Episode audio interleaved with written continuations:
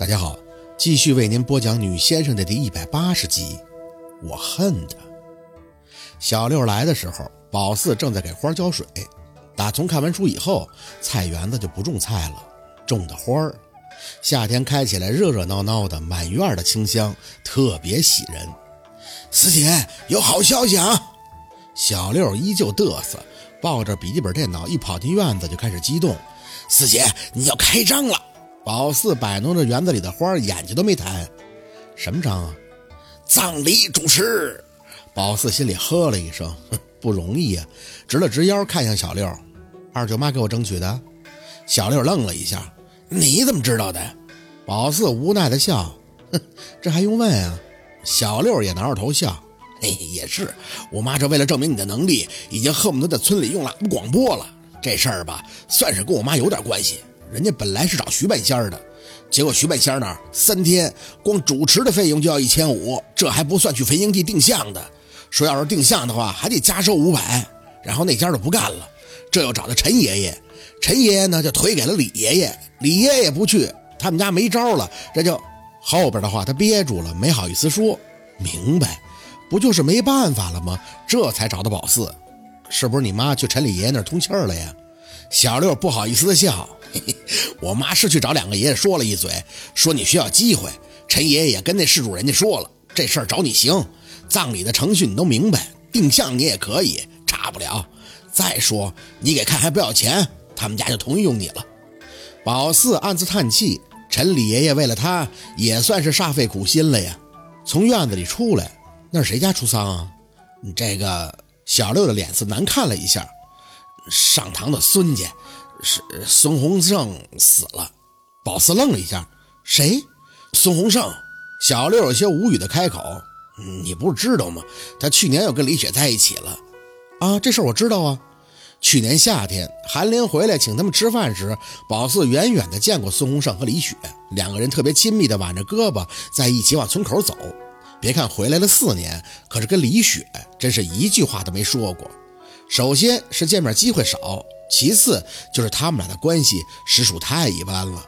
之前是听说他不爱出门，就爱在家里玩电脑。后来小六来的时候说他镇里见过他，可能是背着村里人出去浪的，打扮的特别妖艳。去他那个网吧上网，他都没敢认。一听一过也就拉倒了。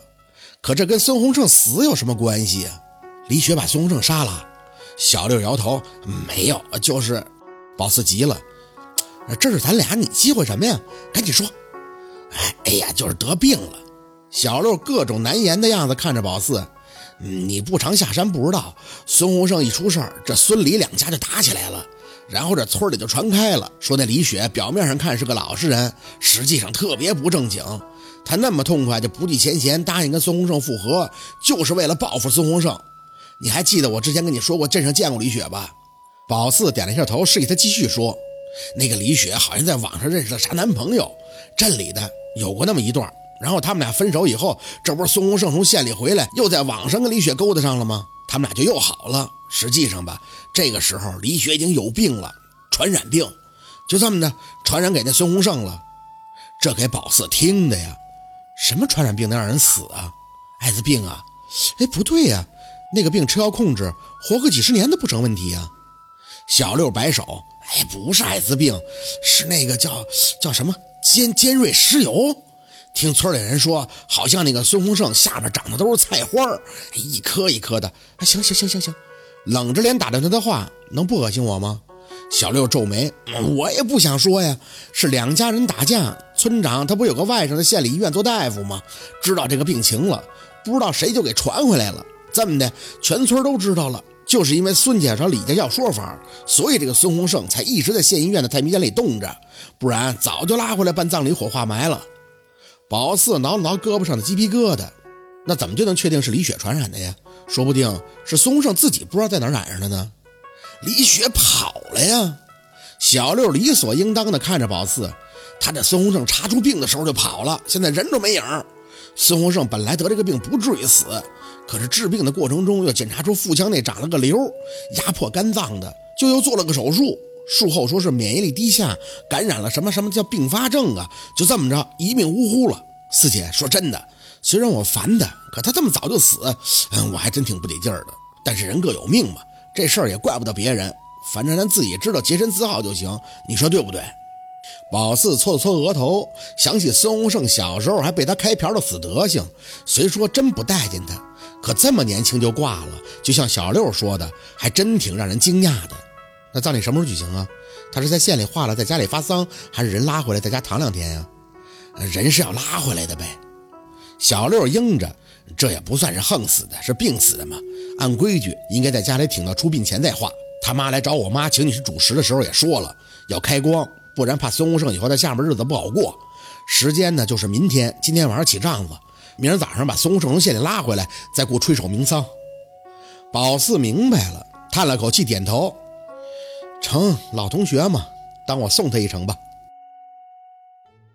进屋收拾东西，一转眼儿看见小六把电脑还打开了。你开电脑干什么呀？收拾收拾下山了。小六朝着宝四神神秘秘的一笑：“给你看点东西。”新闻老震撼了，宝四皱着眉站在身边看着笔记本，什么新闻呀？小六笑而不语，手上飞快地点开下载的视频文件，一打开就是悬不愣登的前奏。仔细看着，这不是那什么探索节目吗？平静安宁的小山村，为何一夜间人心惶惶？接二连三被咬死的鸡，究竟是谁所为？早该入土的老人，怎么就会变成了幕后真凶？尸体如何如活人一般生活？探索带你走进民间奇闻，真实发生的诈尸事件。宝四前后都看得很认真，不多时就在视频里看到一个女记者。看到这里，相信大家对一个名字都很熟悉，那就是马蛟龙。手指轻轻地摸索着下巴，轻调着快进，从头捋了一遍。诈尸。小六看着宝四蹙眉。四姐，重点不在这儿啊！你看这个照片，纸上一敲，弹出个很俊秀的人脸，应该是偷拍的。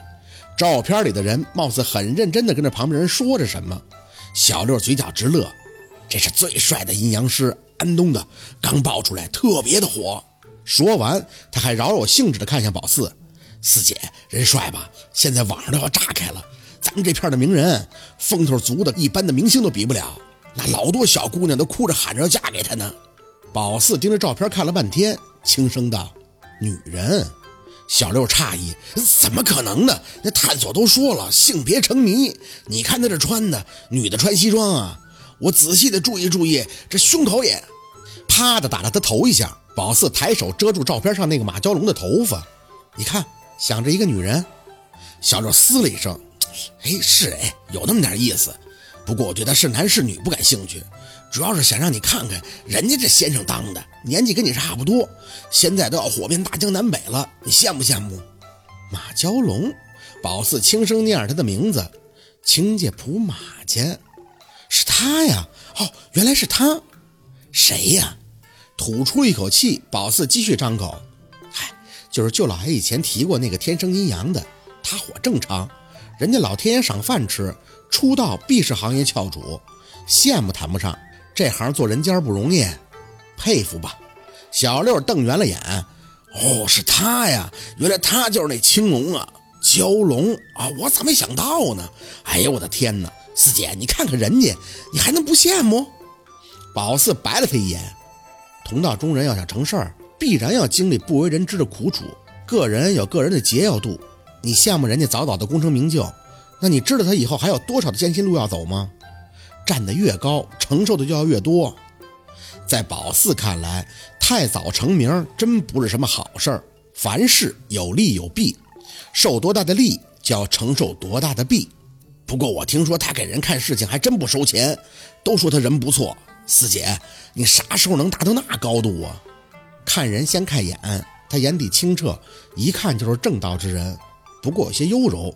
应该就是咱们常说的那种，嗯，大好人吧，善心是没得说的。小六吧唧着嘴，关掉了照片。四姐，你是大好人吗？宝四再次点开那个视频，嘴里敷衍的应着：“你四姐我呀，这残疾虎够呛有那境界呀。”小六无奈的笑：“母老虎吗？你还看什么呀？学怎么斗诈尸啊？”宝四微微的眯眯眼儿，随即扣上电脑，看向小六：“你帮我收拾东西，我正式出山了。”什么？你书看完了吗？小六惊诧地看着他：“这这就这就出山了？”宝四笑着拍了一下他的肩膀：“书在年后就看完了，我只是在等个时机。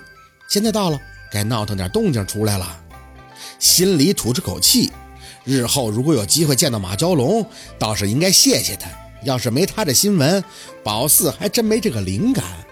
小六发懵，不是你怎么说看完就看完了？我这一点准备都没有啊！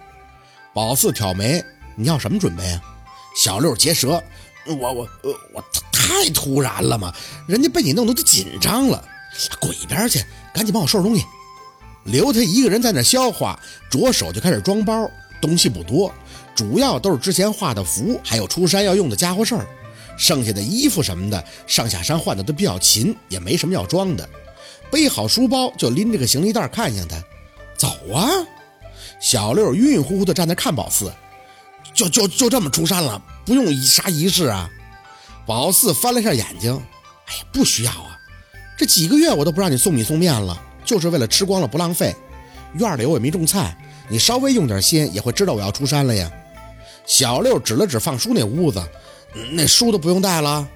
宝四指了指自己的脑子，在这儿呢，还带什么呀？